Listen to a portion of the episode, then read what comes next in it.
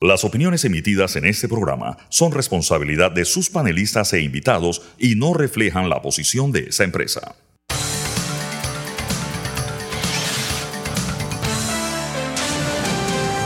Mesa de Periodistas. Buenos días Panamá, bienvenidos a Mesa de Periodistas con el análisis profundo y diferente que los pone al día. Les Alfonso Grimaldo de Nueva Nación.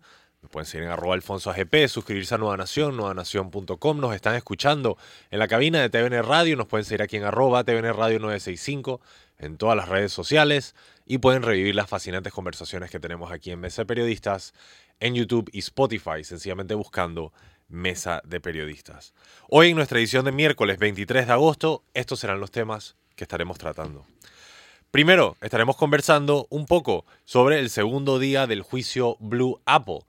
Y les recuerdo que a las 9 nos conectaremos con la transmisión del órgano judicial, donde seguiremos las aventuras de aparentemente la única jueza en este país, Valoisa Martínez, quien está llevando el caso donde se investiga el pago de sobornos por parte de empresas constructoras locales a un fondo para poder obtener contratos y facilitar sus pagos. También estaremos entrevistando a la periodista y politóloga María Cristina Ramírez, quien pronto estará con nosotros. Estaremos conversando con ella sobre populismo y elecciones un tema muy relevante en estos momentos en América Latina, en todo el mundo, en verdad, y más aún en Panamá de cara a las elecciones de 2024. También estaremos conversando sobre eh, una investigación que se ha dado en el caso de las juntas comunales y algunos temas internacionales que están dando de qué hablar, eh, en particular temas que tienen que ver con eh, referencias que hizo el presidente de Colombia al canal de Panamá y también la expulsión de Taiwán, o bueno, la salida de Taiwán del Parlamento Centroamericano luego de la inclusión de la República Popular de China. Presentados los temas, les presento quienes se encuentran conmigo el día de hoy. Tengo el gusto que me acompañe Fernando Martínez. Buenos días. Buenos días, saludos a nuestros oyentes. Y pronto estará con nosotros tanto Sabrina Bacal como nuestra invitada María Cristina Ramírez. Eh, tenemos como el primer tema formalmente en agenda eh, la entrevista, pero me parece que sería bueno quizás que nos comentaras un poco de lo que viste el día de ayer en el caso Blue Apple. Sé que has estado siguiendo el tema casi con, el expediente en mano. sí, bueno, hemos estado horas y vamos a estar horas en seguimiento del, juicio. Disculpa que te interrumpa. ¿Cuánto se espera que dure el caso total? Hasta el 10 de septiembre. Ok, o sea que todavía hay tramo que recorrer. Pero yo ayer dije y, y vuelvo a repetir que como se han suscrito o firmado eh, numerosos acuerdos de eh, colaboración y de pena. No siempre un acuerdo de colaboración incluye uno de pena. Y, al menos yo no tengo claro ni la cantidad ni cuáles acuerdos corresponden a colaboración solamente y a cuáles corresponden a acuerdos de pena. Eh, pero, por ejemplo, ayer, al, inicio mismo de la audiencia, se homologaron, que significa que se pongan de acuerdo defensa y fiscales, en presencia de la abogada, se homologaron dos acuerdos eh, de, de, colaboración y fue negado uno, que es, eh, fue el de el ex ministro de Obras Públicas, eh, José Pepe Suárez. Entonces, para redondear la idea, con tantos acuerdos de colaboración, eso, el acuerdo de colaboración realmente lo que hace es disminuir eh, la fase más, digamos, más compleja del juicio, que es eh, la confrontación entre fiscales y, y defensa, porque los acuerdos de colaboración y más los de pena suponen como principio básico el reconocimiento de la culpa. Entonces eso achica un poco, digamos, esa confrontación natural que debe haber en un juicio. Si la persona que está acusada eh, ha reconocido previamente su responsabilidad y además ha colaborado a demostrar la culpabilidad de otras personas, entonces su parte en el litigio propio del juicio yo creo que se achica. Es probable, no tengo eh, forma de, nadie tiene forma de saber si será así, que este juicio no sea tan largo como, como se pensó al principio. Y una pregunta, ¿esto está sucediendo en el sistema penal acusatorio? ¿O todavía es inquisitivo mixto? No, en el, perdón, en el inquisitivo mixto. Ok, listo. Sí. Eh, eh, solo quiero aprovechar para darle la bienvenida a Sabrina Bacal. Buenos días, Sabrina. Hola, buenos días a nuestra audiencia. Eh, Fernando tiene notas sobre el caso, pero no sé si quisieras comentar sobre lo que ha mencionado hasta ahora. No. a ver, no es nota sobre el caso. Yo quisiera que escucháramos un, un una entrevista que hizo Nicaragua Alvarado a la salida de la audiencia ayer al abogado el señor Samaniego. Eh, ¿Por qué es importante esta entrevista? Bueno, porque el señor Samaniego creo que fue contador y a la vez, no sé si eh, el término correcto sea decir prestanombre, pero es firmante de una de las cuentas involucradas en, el, en, el en los delitos de que se trata este caso. Entonces, eh, pero ese señor, que, que, con este abogado, establece una diferencia con respecto a otros otras personas acusadas. Es una persona humilde, creo que vive en Boca la Caja, no sé dónde. Eh, vive en un lugar humilde y está desde el año 2018 eh, detenido en su casa, tiene prisión domiciliaria. No, esto no es una defensa al Señor. El Señor, quien lea el expediente sabe que el Señor es consciente de que Él prestó su nombre igual que otro que se prestaba para cambiar los cheques, otro, o sea, en esta maraña, en esta maraña de eh, mafiosa que, de que trata este caso y otros más, siempre hay personas que eh, intervienen prestando su nombre, firmando en el en New Business, porque hay mucha similitud. Hubo varias señoras que eran las presidentes de las sociedades que ni ellas no tenían ni la más remota idea que esa sociedad había movido millones de dólares hacia el exterior. Pero ellas aparecen como las titulares. Entonces aquí hay una gran enseñanza, o hay dos grandes enseñanzas. Una, la utilización de personas humildes y sin recursos para servir de pantalla en estos casos. Y dos, el tema de que la gente que tiene para pagar fianzas, etcétera, esos nunca tienen medidas que los que lo repriman. Veamos y escuchemos eh, el SWOT solicitado. En realidad eh, vemos que los actores principales de este proceso eh, no están porque han realizado acuerdos de pena y realmente lo que notamos es que está quedando el hijo de la cocinera y están quedando personas que simplemente que por ser directores nominales que no tienen poder de decisión sobre las cuentas y todo lo demás, todo eso es lo que hemos visto el día de hoy una lectura de piezas procesales donde de ninguna manera se está eh, viendo eh, argumentos convincentes por parte eh, de la investigación realizada por la Fiscalía. Claro, entonces usted cómo vaticina que va a quedar este proceso tomando en cuenta la cantidad de gente y el perfil de quienes han llegado a acuerdo? Bueno, con la cantidad reducida ya de personas que están quedando, de imputados que están quedando dentro del expediente, nosotros queremos en este momento y en esta etapa todavía incipiente eh, tener confianza en el, en, el, sistema, a ver si logramos demostrar eh, con las pruebas fehacientes y que están en el expediente, que tanto nuestro representado Octavio Samaniego junto como igual harán lo propio el resto de los abogados de la defensa para demostrar que los que quedan ya dentro del expediente no son las personas responsables de toda la trama que envolvió la operación Blue Apple. Ahora, el hecho de que esté un ministro sigue siendo bastante relevante, ¿no? Sí. Eh, eh, un exministro, perdón. Dos exministros, el exministro Suárez y el exministro Ford. Dos exministros de Obras Públicas.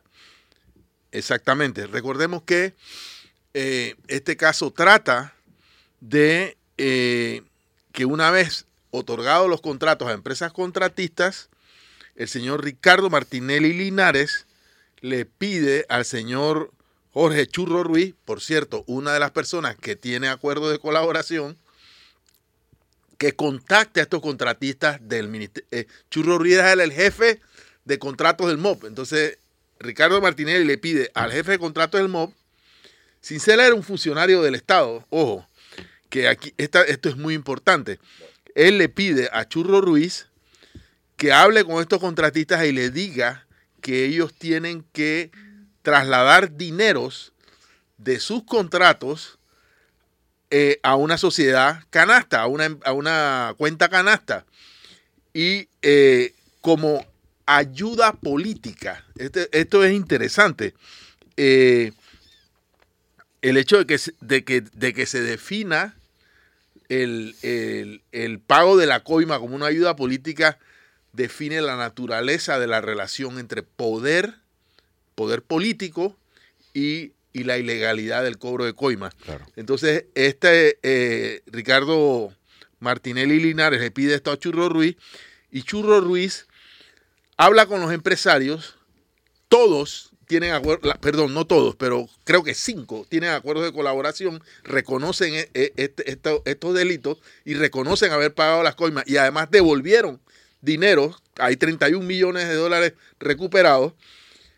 Bueno, estos empresas, eh, eh, Churro les dice a ellos que para pagar las coimas tienen que hablar con un señor que se llama Joaquín Rodríguez Salcedo.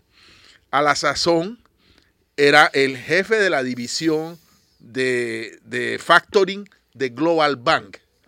Y, Global, y Joaquín Rodríguez Salcedo arma con un señor apellido Barrios una compleja estructura para trasegar los dineros eh, respaldados, porque los empresarios dicen, bueno, ¿y cómo respaldamos sacar millones de dólares de nuestros proyectos eh, sin que nadie diga, bueno, ¿y esta plata para qué? Entonces, Rodríguez Salcedo crea un, mecanismo para proveerlos de facturas por servicios que nunca se prestaron eh, a estas empresas con las cuales las empresas decían, ¿y sabes qué? Eh, yo estos dineros los utilicé fue para pagar estos servicios, pero en realidad era dinero que iba, se convertía en coima. Eh, entonces todo esto está descrito en- en los testimonios de las personas que ahora están colaborando con la justicia. Eh, Rodríguez Salcedo, que también colabora con la justicia, entonces explica cómo fue que él, a su vez, estos dineros entregados por eh, los empresarios contratistas, terminó en cuentas fuera del país, en Andorra, en Suiza, en China. Esta, eh, mucho de este dinero, creo más de 10 millones, terminaron en cuentas y eso está documentado en la investigación. De manera que yo sinceramente pienso que este es eh, un caso que tiene mucha más eh, contundencia, por decirlo de alguna manera, eh, en la investigación y las acusaciones de en los delitos de que se trata, lo cual explica que los hermanos Martínez y Linares decidieran poner pies en polvorosa y no estar en el juicio, como cosa que han hecho, porque hay demasiadas evidencias que apuntan en su contra. Sabrina tiene comentarios. Sabrina, por favor. Sí, eh, básicamente un caso que resume el modus operandi de la corrupción en Panamá a través de contrataciones públicas, pero también, como lo dijo el abogado, que resume el modus operandi de la impunidad. Ayer teníamos a, a Rodrigo Noriega analizando los acuerdos de pena, acuerdos de colaboración, donde eh, precisamente estas empresas contratistas públicas del Estado, los principales... em, me entró una llamada, perdón.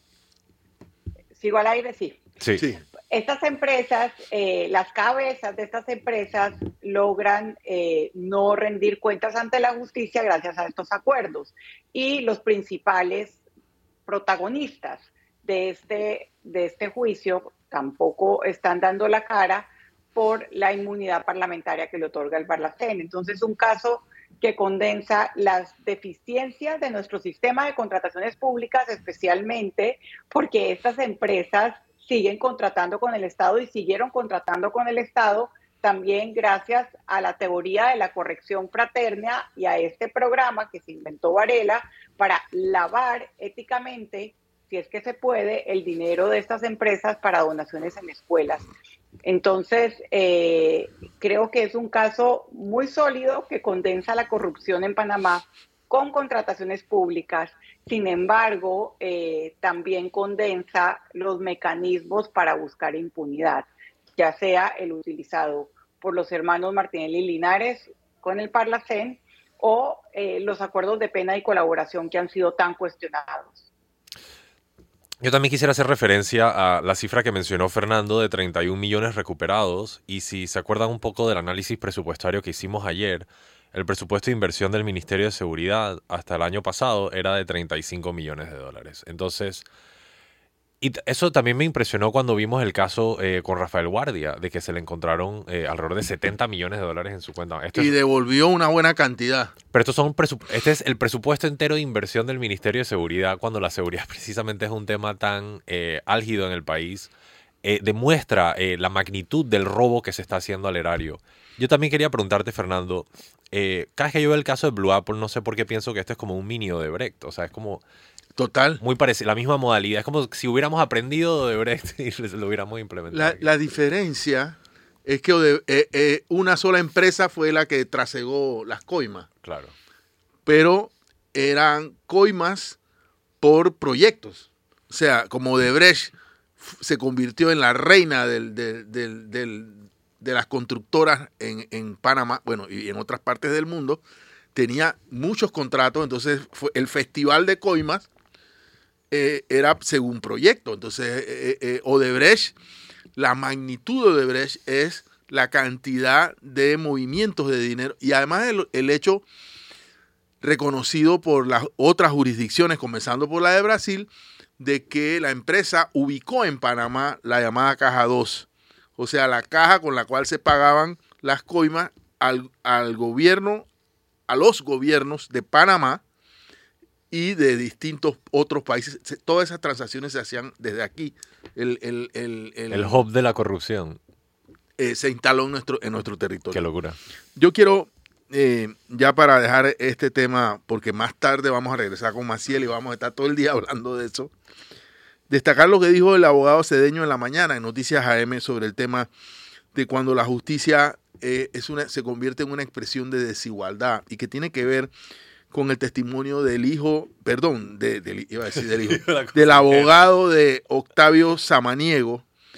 Repito, yo no estoy diciendo que Samaniego es inocente, pero estoy, eh, eh, estoy diciendo que Samaniego no tiene los recursos para pagar una fianza de carcelación de 200 mil dólares o la fianza que pagaron los hermanos Martinelli de un millón cada uno, o sea, ni para pagar los mejores abogados del país y por lo tanto Samaniego, eh, que, era, que fue contador y director nominal de sociedades involucradas en Blue Apple, lleva cinco años en, eh, recluido en su casa sin poder salir.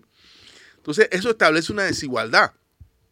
Eh, muy probablemente Samaniego tampoco tiene un acuerdo de colaboración ni un acuerdo para disminuir su pena. Sin embargo, la abogada Gladys Quintero, que es abogada de, de- uno de los protagonistas de esta trama, del señor Joaquín Rodríguez Salcero, dijo que su cliente ni siquiera tiene que tocar, tiene que eh, poner los pies en, en- el lugar donde está realizando el juicio. Es decir, él llegó a un acuerdo y ya. Entonces, eh, de ahí en adelante, eh, se nota, digamos, la desproporción del brazo de la justicia favoreciendo a aquel que tiene los medios para pagar abogados, pagar eh, fianzas, etcétera, y hasta librarse de la justicia, como es el caso de los hermanos eh, acusados principales de este caso, y aquellos que no tienen los recursos, y eso sí terminan pagando de las consecuencias de sus actos. Sabrina, ¿tendrás algún último comentario sobre este tema? Sí, no, lo de la desigualdad de la justicia es, se evidencia claramente también en este caso y creo que la, la declaración del abogado lo ha dicho eh, pristinamente. Eh, la justicia es para el hijo de la cocinera, el que no tiene los recursos eh, ni para llegar a los acuerdos de colaboración, eh, ni para, obviamente, políticamente empezar a ser parte de un organismo inservible como el Parlacén eh, para parar, digamos, el, el- el desarrollo procesal del caso. Sirve, Lamentable. Sabrina, sirve, pero a la impunidad. Bueno, correcto. No sirve No- a la integración, ni, Eh, no exacto. sirve ni a la integración ni a la democratización de la región, Y, y creo que ni a la paz tampoco. tomemos asiento. tampoco.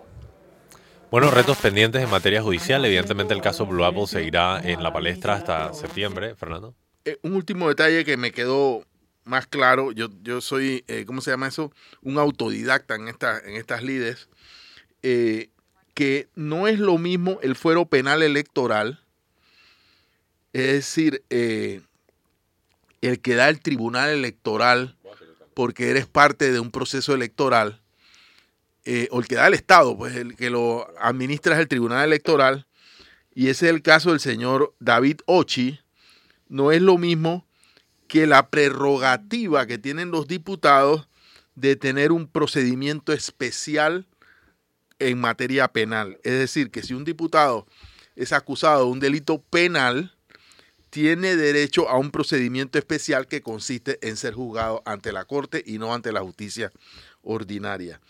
Eh, eso es lo que está pasando con los hermanos Martinelli y Linares.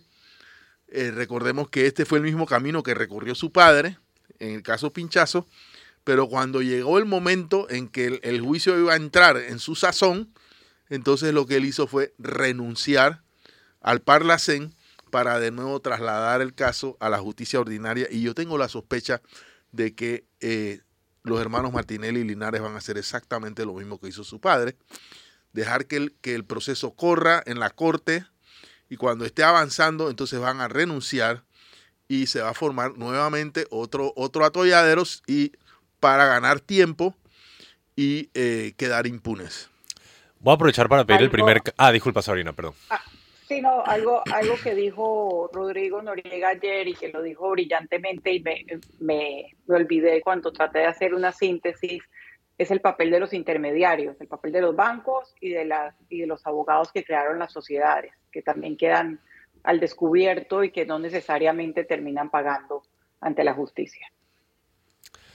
Voy a pedir el primer cambio cuando regresamos mucho más de mesa de periodistas con análisis profundo y diferente que los pone al día. Manténganse en sintonía. Y estamos de regreso en mesa de periodistas con el análisis profundo y diferente que los pone al día. Brevemente les recuerdo, les a Alfonso Grimaldo de Nueva Nación. Me pueden seguir en arroba alfonso GP, suscribirse a Nueva Nación, nuevanación.com. Me acompaña Fernando Martínez, Sabrina Bacal y de hecho ya se encuentra con nosotros nuestra invitada María Cristina Ramírez, periodista y politóloga. Bienvenida a Mesa de Periodistas. Hola, ¿cómo estás? Bastante bien, ¿y tú? Buenas. Bueno, entra justo a la conversación y precisamente ahora le paso la palabra a Sabrina porque estamos hablando sobre el tema político, el tema internacional y Sabrina quisiera comentar un poco sobre la situación del canal de Panamá y cómo se ha percibido alrededor del mundo. Sabrina, por favor. Sí, bueno, el canal de Panamá está en los titulares del mundo, eh, no necesariamente por, por cosas buenas, eh, es precisamente por la cantidad de barcos que están esperando pasar, porque como sabemos y el administrador ha explicado, eh, han tenido que reducir el número de tránsitos diarios, entonces la cantidad de buques que tienen que esperar es mayor a la que normalmente tienen que esperar. Si pasaban 38 o 36 buques diarios, ahora pasan 32 y eh, ayer martes habían 120 buques en espera cuando normalmente hay 90 buques en espera.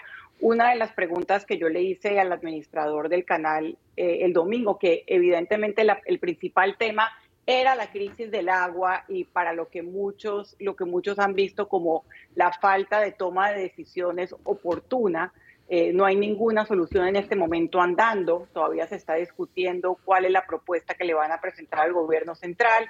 Eh, evidentemente, pues países eh, que han considerado o en campaña, Petro, por ejemplo, que han hablado de alternativas al canal, aprovechan la imagen eh, de los barcos esperando o para desinformar o para eh, promover los proyectos de sus países. Entonces vimos, eh, de hecho el tuit de Petro fue de, del 21, del 21 de agosto. hubo muchos ciudadanos, entre los que me incluyo, que le contestamos a Petro antes, antes que presidencia, antes que el canal de Panamá. pero básicamente Petro siempre ha caracterizado por lo errático. Él hay veces uno no sabe eh, bajo qué eh, criterio, para no, para no sugerir algo más, escribe en Twitter y, dijo una falsedad. Y es que el canal estaba cerrado, cosa que es absolutamente falsa. El, canal eh, garantiza el tránsito ininterrumpido y efectivamente tanto presidencia como el, el canal de Panamá le contestaron a Petro eh, por otro lado, el presidente mexicano, que siempre le encanta en la mañanera ir revolviendo las, las ollas de otros países, eh, aprovechó para promover el proyecto del canal seco, que es un proyecto viejo en Tauntepec. Espero haberlo pronunciado bien. no es la primera vez que AMLO eh, aprovecha una crisis en otro país eh, para revolver la olla. Nosotros no lo comentamos cuando fue el asesinato del, del candidato presidencial ecuatoriano Fernando Villavicencio, pero eh, una declaración muy desafortunada, y esto es un paréntesis de AMLO, dijo que esas tesis que ligaban al cartel de Sinaloa y a los carteles mexicanos al asesinato eran tesis apresuradas, casi que quitándose la responsabilidad como, como presidente de México. En fin, el punto es que la situación del canal de Panamá eh, está en la prensa mundial, lo que tiene un impacto económico sobre todo y lo que eh, crea una ventana de oportunidad para los competidores. Eh, más allá de, cómo Petro con, sus con su estilo y AMLO con su estilo estén tratando de sacar partida de esto. Y tanto el canal como, como el país tiene que estar muy pendiente de esta situación eh, porque ya hay una afectación económica. El próximo, el próximo año el canal va a ganar por lo menos 200 millones menos, ya se confirmó, eh, y esa afectación económica puede crecer en la medida de que la afectación en imagen eh, sea mayor. Y eso, en efecto, me lleva a preguntarle a nuestra invitada. Sabrina ha comentado el tema de políticos erráticos, maldición latinoamericana. Háblanos un poco, María Cristina Ramírez, desde tu punto de vista. Bueno, realmente ni siquiera podemos decir maldición latinoamericana. Decir que los presidentes erráticos o los grupos erráticos están de moda es vender el problema corto. Y entonces eso nos lleva a los populistas, ¿no? Están muy de moda, la palabra está de moda, creo que hace dos años la pusieron como la palabra del año y muy poca gente realmente sabe qué significa y cuáles son las implicaciones para la democracia. Tú uno puede discutir que si es bueno o es malo y qué es el populismo, ¿no? Em, hay distintas maneras de tomarlo, es una estrategia política, es solamente una retórica eh, o tiene un componente de ideología light.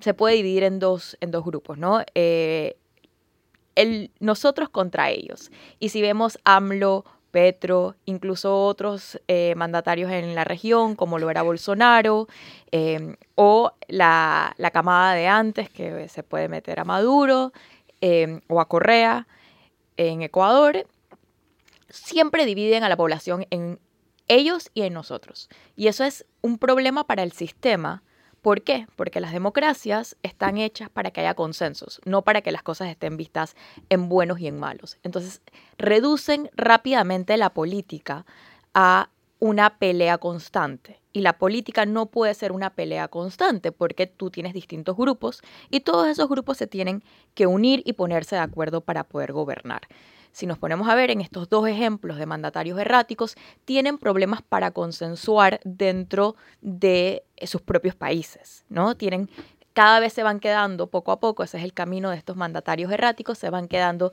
sin aliados fuera de su base política. Y al hacer eso y quedarse sin aliados de su base política, tienen que entonces reforzar los mensajes para alentar a, eh, a su base.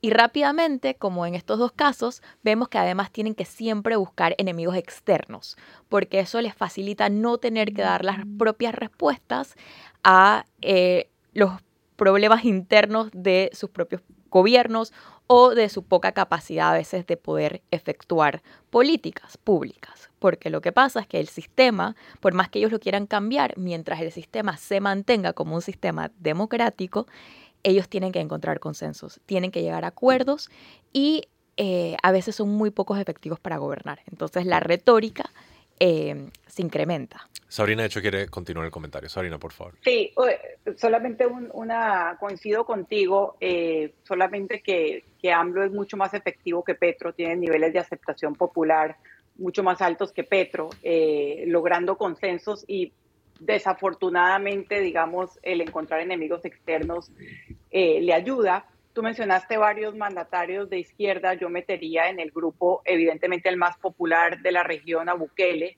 que se define como de derecha. Y también te preguntaría, eh, para ya meter el tema panameño, si consideras que la estrategia del actual gobierno para vender el contrato minero, incluso ligándolo a las jubilaciones, Em, con publicidad eh, estatal eh, ilimitada que pagamos todos, es una forma de populismo. El populismo casi siempre cuando lo, cuando lo vemos en perspectiva es siempre el nosotros versus ellos.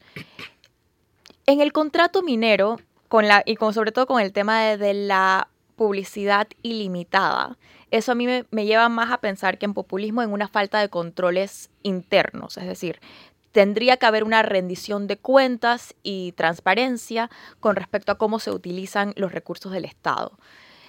El populismo, yo no definiría el contrato minero como una estrategia per se populista. Sin embargo, sí siento que hubo una falta tal vez de consenso con otros sectores de la sociedad en explicar de una manera más coherente el contrato.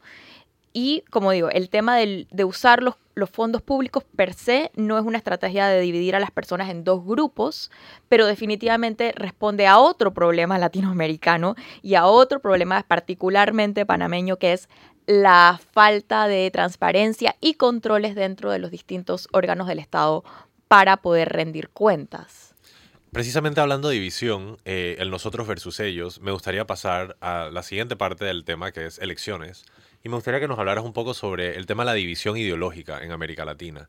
Se ha hablado mucho de estos superciclos electorales que llevan a la izquierda a tener predominancia, a la derecha a tener predominancia. En Estados Unidos incluso se habla ligeramente de la posibilidad de un conflicto civil, por no decir guerra civil. ¿Cómo se ve la situación en América Latina, la división ideológica? Y también háblanos un poco sobre el panorama electoral que estamos viendo en estos momentos. de por sí, la, eh, alternancia ideológica no es, no es nada malo. En Latinoamérica lo que pasa con el tema particular del análisis de populismo, siempre nosotros estuvimos acostumbrados a ver populistas de izquierda, mientras que cuando uno va a Europa el populismo se asocia con, con la derecha y eso tiene, que, tiene raíces más profundas en los propios problemas sociales que tienen cada región. Entonces, la alternancia per se de la izquierda y la derecha, siempre y cuando estemos trabajando dentro de un Estado de Derecho, no es mala. Lo que pasa es que nosotros estamos es moviendo el péndulo de populistas autocráticos de derecha a populistas autocráticos de izquierda. Entonces, ¿qué, ¿qué, es el asunto? El asunto no es que la persona sea de izquierda o derecha, es que cuando llegan los mandatarios o llegan estos grupos que dividen y viven de la polarización de la sociedad, entonces quieren acabar con los mismos sistemas que los eligieron. No quieren jugar bajo las reglas del juego y al poder indagar en la polarización del electorado en Estados Unidos, el caso es clarísimo que es una polarización que lleva pasando no de ahora, sino nosotros estamos viendo el, final de un proceso que empezó hace más de 15 años, en América Latina no es muy distinta la polarización de la sociedad. Y los populistas y los populistas autocráticos viven de esa, viven de esa polarización. En Panamá el panorama es bastante distinto a muchos otros países de Latinoamérica. Primero, porque realmente en Panamá no hay un péndulo ideológico, o es muy poco. El, contenido de los partidos políticos ideológicamente es casi inexistente. Eh, no existe.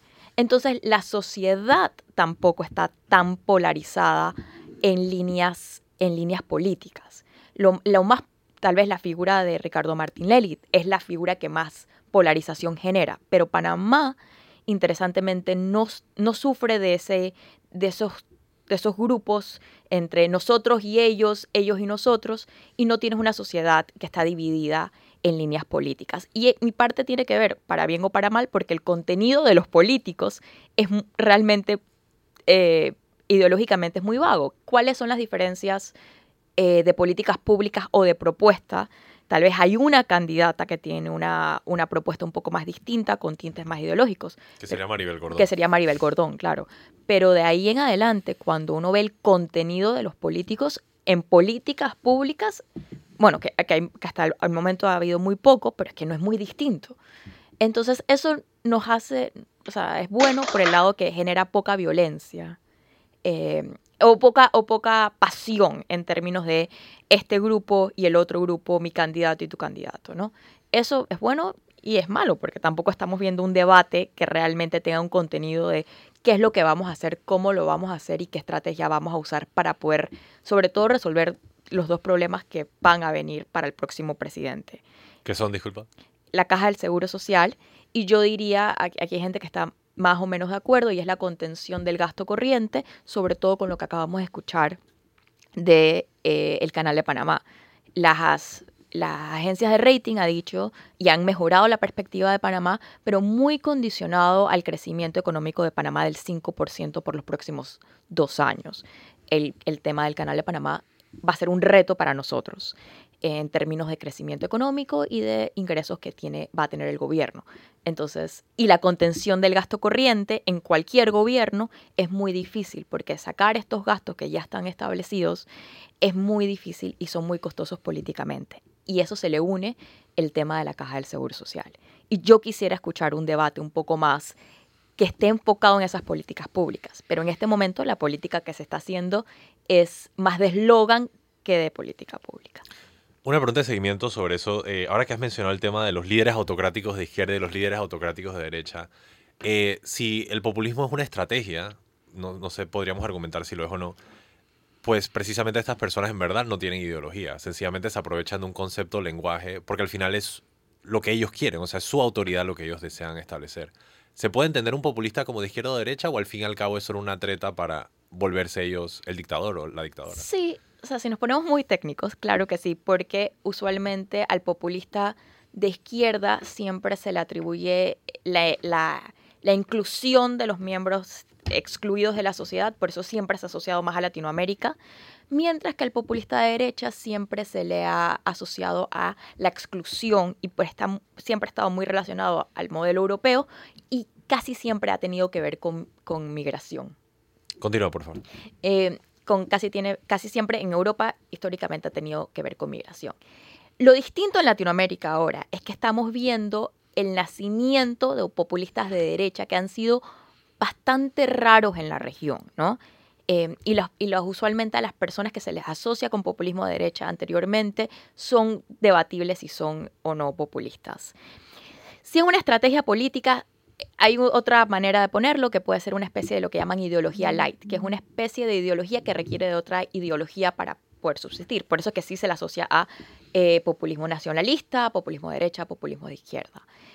Al final, diría yo, más cerca a lo que nosotros vemos en la región es una estrategia y una retórica y efectivamente sí termina y sí se asocia a un gran Salvador o a un partido político que es el Salvador. Y como ellos se autodenominan los únicos representantes del pueblo, ellos son los únicos que pueden salvar el pueblo, por ende las cosas tontas como el balance de poderes, los controles, no se les debe aplicar a ellos. Son de hecho obstáculos. Son obstáculos para que ellos puedan ser los legítimos representantes de la voz del pueblo, que es como esta cosa idealizada, que es lo que ellos dicen y usualmente dicen representar.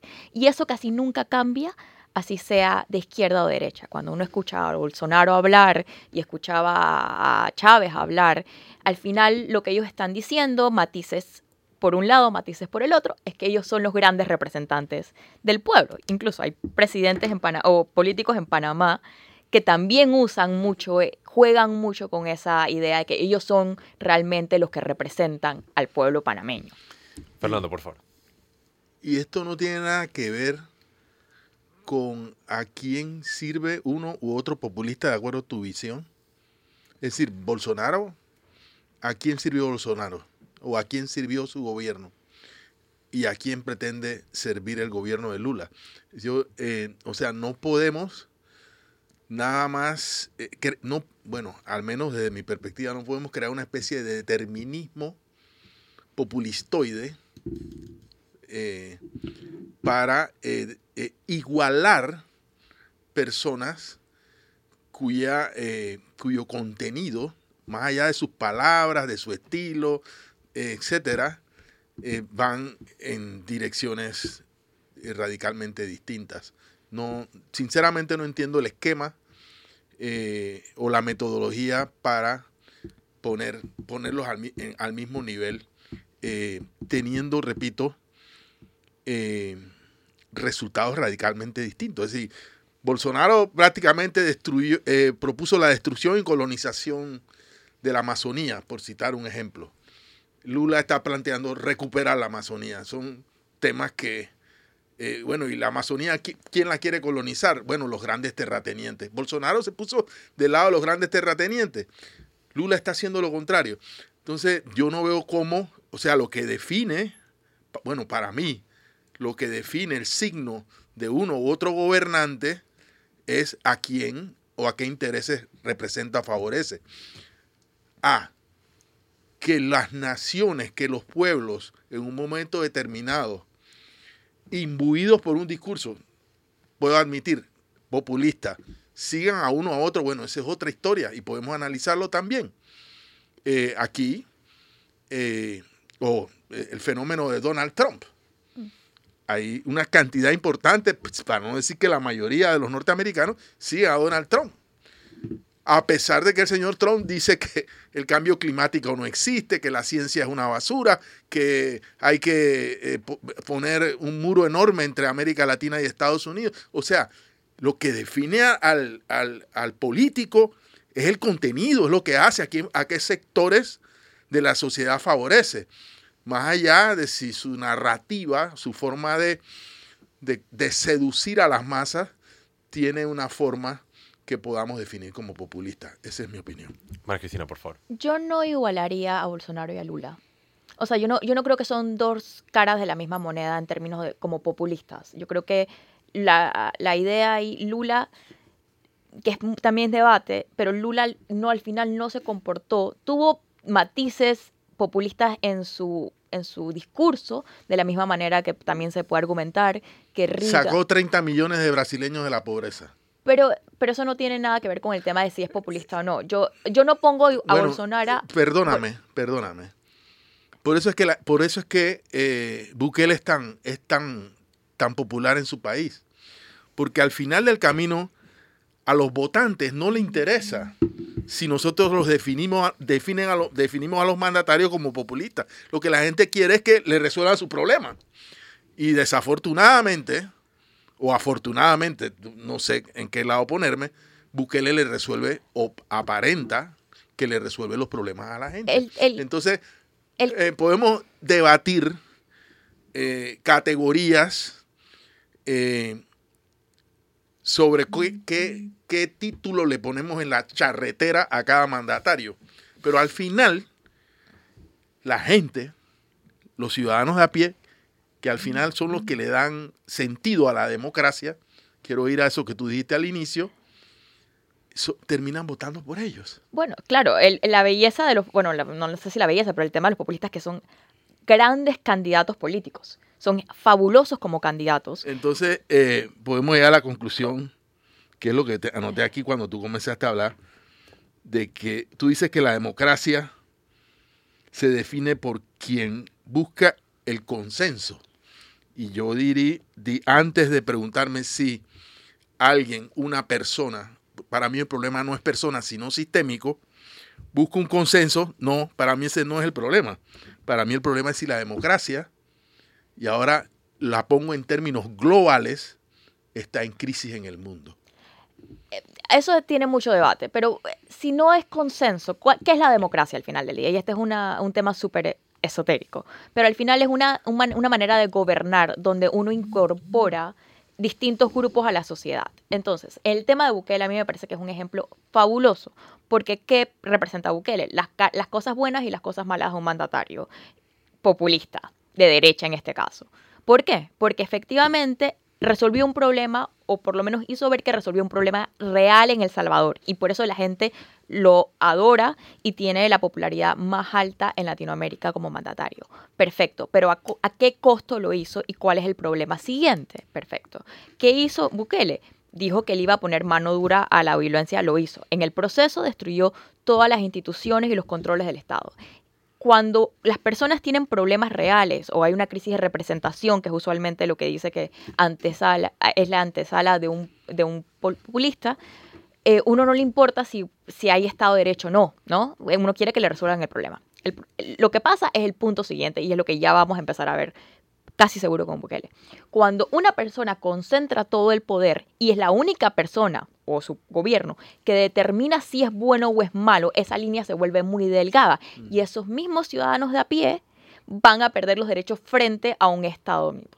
Si uno ve los reportajes que han hecho ciertos periódicos internacionales a lo que ya está pasando eh, en el régimen de Bukele, que es al final ya la policía tiene todo el poder para determinar quién es bueno y quién es malo y no se cumplen procesos, vamos a ver claramente la persecución de políticos en contra de Bukele, de periodistas en contra de Bukele y así se va. Y esto no es una historia nueva. Latinoamérica la ha visto en tintes de derecha o en tintes de izquierda muchas veces. Llega alguien con respuestas a decir, yo voy a darle una respuesta directa a un problema muy complejo, voy a resolver el problema a corto plazo o a mediano plazo y después esa misma persona que venía a resolver el problema se convierte en el problema, porque en el proceso destruyeron la mucha o poca institucionalidad, que es lo que protege al final del día al ciudadano de a pie. La serpiente se come a sí misma. Sabrina, tú tienes otros comentarios. Sí, un poco sintetizando el debate. Eh, estamos hablando de populismo más como un método para llegar al poder, prometiendo eh, premisas populares y para mantenerse en él, siempre definiéndose a sí mismo el líder como el verdadero representante del pueblo. Puede ser Donald Trump porque él lucha contra la élite liberal corrupta o contra los medios liberales corruptos, etcétera, etcétera. No tiene un signo ideológico. Yo considero que en Panamá, a pesar de que, de que hay, digamos, un bajo contenido ideológico en el debate político, sí son muy, muy utilizados los métodos populistas, tanto en elecciones como en el gobierno para mí la utilización que está haciendo el, gobierno de Laurentino Cortizo de las jubilaciones amarradas al contrato minero es definitivamente un método populista. Eh, si, el gobierno se define como un, como un gobierno populista o no, eh, Martinelli con sus zapatos del pueblo definitivamente es un discurso populista. Entonces creo que también es una manera de sentir el, o de entender el populismo como algo cercano y poder reconocerlo en las pequeñas y grandes cosas, ya sea de la gobernanza o falta de ella en el actual gobierno eh, y de los candidatos que empiezan ahora a supuestamente esbozar sus promesas.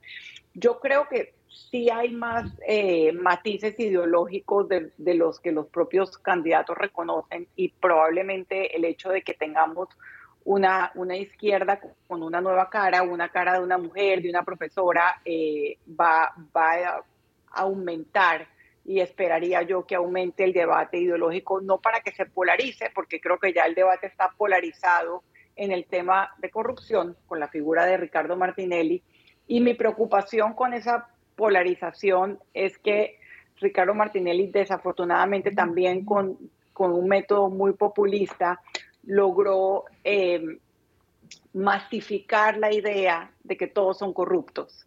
Entonces, yo, yo soy de las que pienso que, que, el discurso anticorrupción lamentablemente ha perdido mucha fuerza, o sea, ha perdido mucha credibilidad porque, porque eh, si todos son corruptos y si el gobernante que llegó con el discurso anticorrupción a Panamá, que fue Juan Carlos Varela, también ahora está en la misma lista de corrupción significativa del Departamento de Estado. Eh, eh, esa, esa pienso que es la principal dificultad y ojalá tuviese más matices eh, ideológicos. por favor. Interesantemente, yo creo que el discurso anticorrupción resona muy poco en Panamá. Yo soy de las que considera que lastimosamente para las personas, la mayor parte de las personas que votan, la corrupción no es una de las principales eh, causas por las que vota. Entonces, los discursos de corrupción o no corrupción no, no mueven, o en mi parecer, no mueven suficientes votos en Panamá para marcar la diferencia en una elección que creo que sí, sí es donde está claramente para mí Ricardo Martinelli es el mejor ejemplo de quien ha hecho de una manera muy inteligente el uso no solamente en su momento de, de la masificación de los fondos públicos como campaña política, pero además el uso del clientelismo, pero efectivamente de esa idea que él representa de, de, manera mucho más efectiva que ningún otro candidato, por lo menos que a mí me ha tocado ver, que él representa al pueblo que él es el representante efectivamente con los zapatos del pueblo, y él sí, de manera también muy efectiva y durante su gobierno fue muy efectivo en eso, poner la gente que está con él y la gente que está contra él. Y quien está contra él no es solamente su contrincante político, pero es prácticamente su enemigo a muerte. Y el enemigo del pueblo también. Y el enemigo exactamente del pueblo. Eso es algo que yo en él sí veo, se ve claro. Eh, y además que él sí también tiene tendencias de que él, en su gobierno se demostró que las- los controles y los balances no se deben aplicar a él. Eh, este gobierno que ha sido menos vocal de la manera que, que Martinelli lo hizo, también tiene serios problemas, creo yo, en la, en la, en la poder contenerse dentro de los otros órganos de- del Estado. Y yo lo veo también y lo traslado todavía más a el tema de muchos candidatos a diputado. Más que en la presidencial, yo creo que el tema de que ellos representan, por lo menos frente a sus votantes, sobre todo a los diputados en circuitos más pequeños, que ellos son los únicos que les resuelven los problemas. Y más allá del debate, que es una desconfiguración completa del papel de un diputado, cuando uno va sobre todo a los que tienen, porque los circuitos son tan chiquitos. Uno de los grandes problemas para mí en el país es el tamaño de los circuitos. Y como ellos son los que representan, los únicos que representan a su circuito, a su pueblo, a su provincia, eh, ahí hay unos tintes claramente, claramente populistas. Tal vez no es autocrático porque no quieren gobernar, pero definitivamente de no tener controles y que ellos son los únicos que pueden representar a Y o X eh, circuito. El tema de la voz del pueblo. Yo quería hacerte una pregunta, eh, regresando un poco al contexto regional o latinoamericano, en función a los estudios que estás haciendo en el Reino Unido.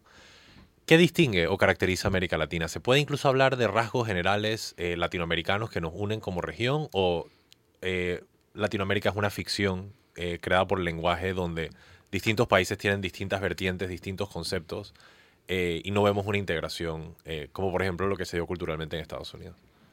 No, yo no creo que es una ficción. Yo creo que Latinoamérica tiene rasgos, sobre todo culturales, pero políticos. O sea, las políticas latinoamericanas, si bien tienen eh, particularidades de cada país, sí uno puede sacar claramente generalizaciones y ha podido sacar generalizaciones a través del tiempo. ¿Y cuáles son, disculpa? A ver, institucionales, instituciones muy débiles. El populismo como, como concepto prácticamente nació en América Latina a principios de, a mediados del siglo pasado. Instituciones débiles, una constante cambio de eh, regímenes autocráticos a democráticos. Eh, hay un periodista muy famoso, se llama Michael Reed, que dice que la, no haber atacado la inigualdad y la incorporación de los, de los pueblos eh, originarios es el precio que Latinoamérica siempre va a pagar, las democracias latinoamericanas siempre van a pagar. Pero además, los procesos históricos de Latinoamérica han ido bastante a la par. Las grandes dictaduras del siglo pasado, después de los procesos de democratización. Sí hubo, un, por ejemplo, un efecto contagio cuando empezaron los, los procesos de democratización en Latinoamérica. Después, claramente, cada país tiene sus propias particularidades, pero la región casi siempre, si vemos, el péndulo político va casi a la par. Integraciones, como hablar de una integración, incluso como la Unión Europea, yo creo que es más difícil. Eh, sé que ahora estamos hablando mucho del tema de una posible moneda en conjunto. Yo eso lo veo más, más difícil por el- uno, solamente hablar de, lo en- enorme que es Brasil o de lo, incluso a veces no se piensa, pero lo grande que es Argentina, son países mucho más grandes eh, que países europeos per se. Y además, eh, internamente son sistemas políticos muy distintos. Eh, entonces, no es una ficción, yo creo que sí hay rasgos que nos unen, pero yo no vería una integración regional ni como en Estados Unidos, ni siquiera cerca a lo que pasó en Europa. Tenemos que ir cerrando por el tiempo, pero Sabrina tiene el último comentario. Sí, interesante tu pregunta de qué hace único eh, o diferente a América Latina. Yo cerraría eh, diciendo que lo hace igual al resto del mundo. Y América Latina, al igual que el resto del mundo, está viviendo eh, un cuestionamiento o un debilitamiento del apoyo a la democracia y eso, y eso debe preocuparnos, especialmente cuando los líderes populistas autoritarios se convierten en modelos, como ha ocurrido en el tema, en el caso de Bukele. No sé si deseas responder eso. Sí, eh, con el tema del debilitamiento de la democracia a través del mundo, en América Latina siempre el apoyo a la democracia ha sido particularmente bajo, pero ahora estamos viendo que se ha copiado para países que usualmente tenían eh, apoyos a las democracias más elevados de lo que existe ahora. Hay una mezcla de las razones, eh, la gente siente que la democracia no les resuelve los problemas, es muy lenta, los nuevos modelos de comunicación definitivamente han cambiado el apoyo a la democracia, pero eh, es importante reforzar que al final la democracia son instituciones y son personas. Entonces, el debilitamiento de las instituciones al final lo que hace es que nos deja frente a la amenaza de mandatarios que después van a utilizar ese mismo apoyo para quitarle los derechos a las personas. Entonces, es importante mantenerlo. Con eso llegamos al cierre de la entrevista con María Cristina Ramírez, periodista y politóloga, también docente de política económica. Me gustaría darte 30 segundos para tus conclusiones finales. Que la democracia, populismo, elecciones parecen a veces conceptos un poco esotéricos o poco conceptuales.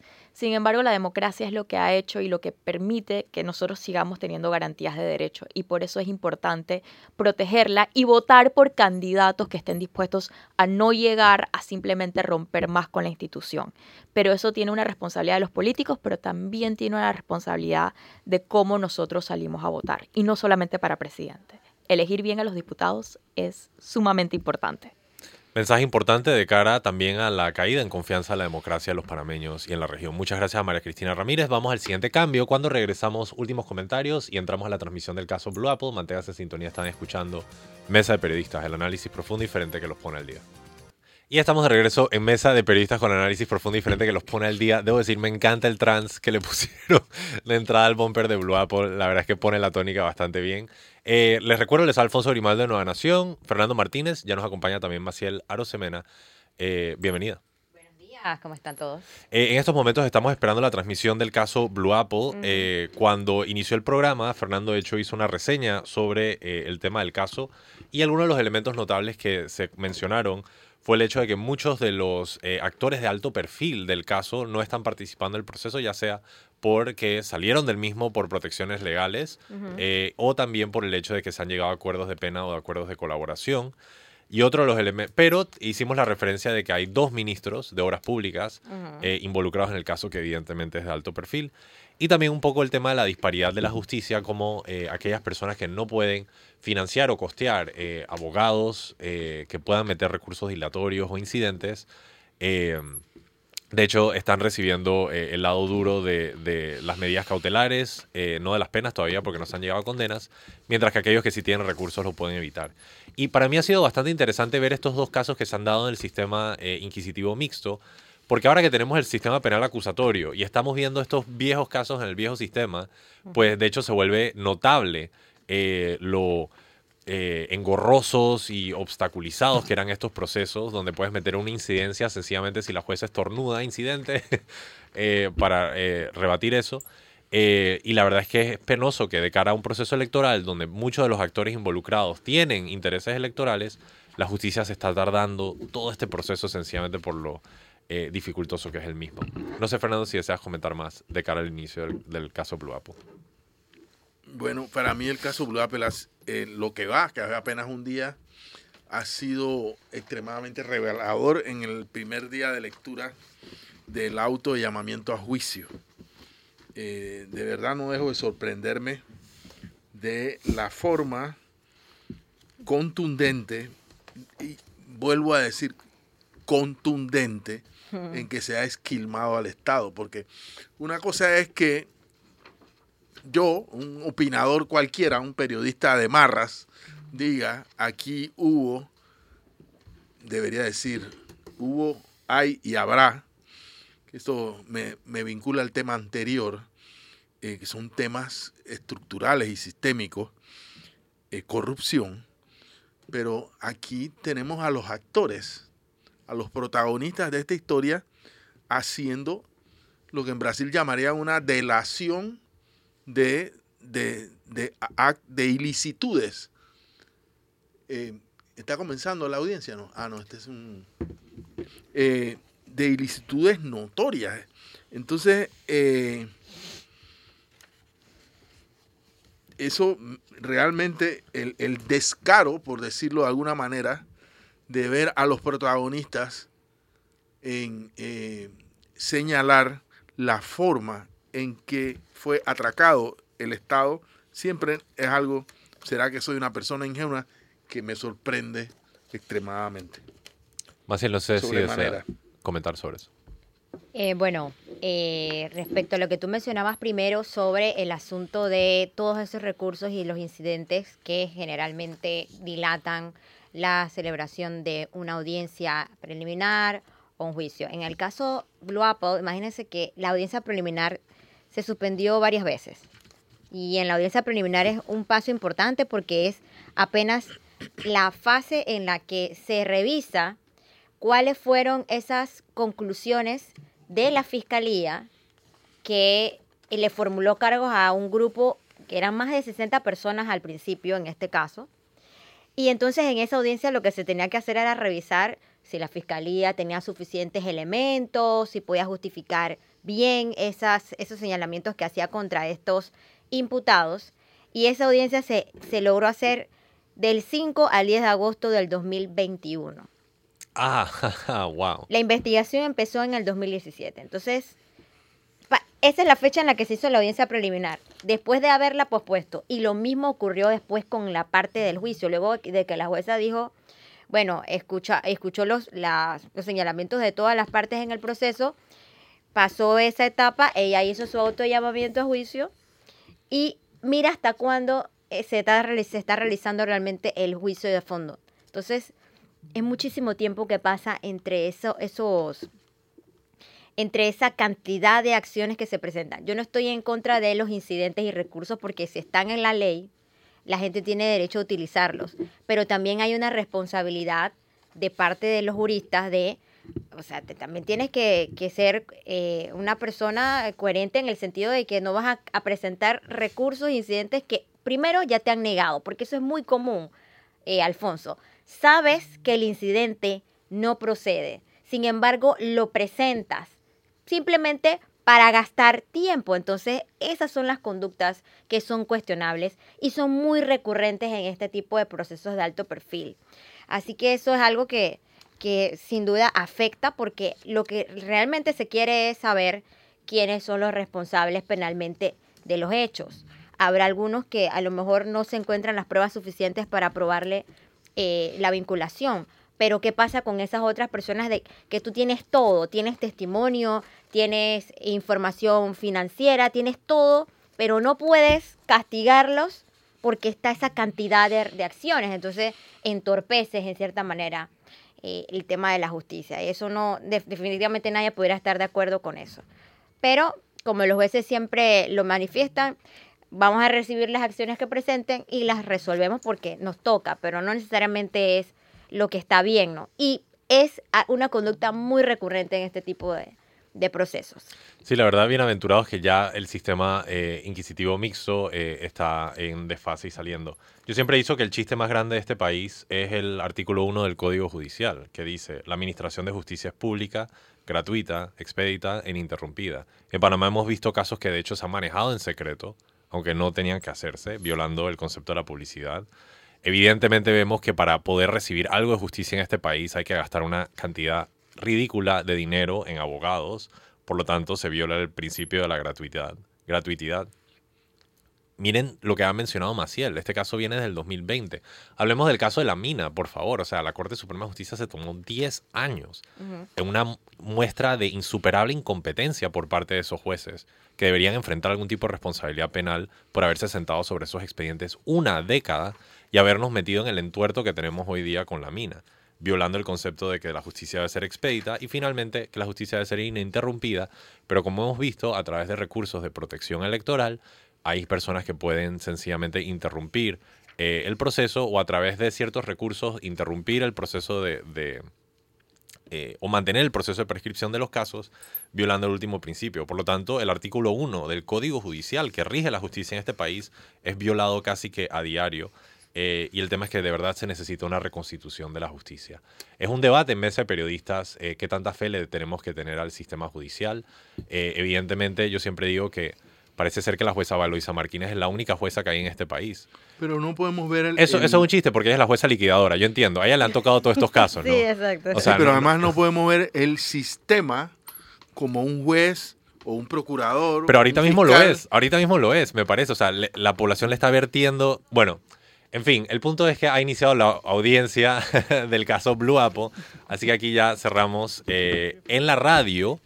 Y les recuerdo que vamos a continuar la transmisión del caso Blue Apple en TV Max y en YouTube. Así que escuchemos eh, el audio.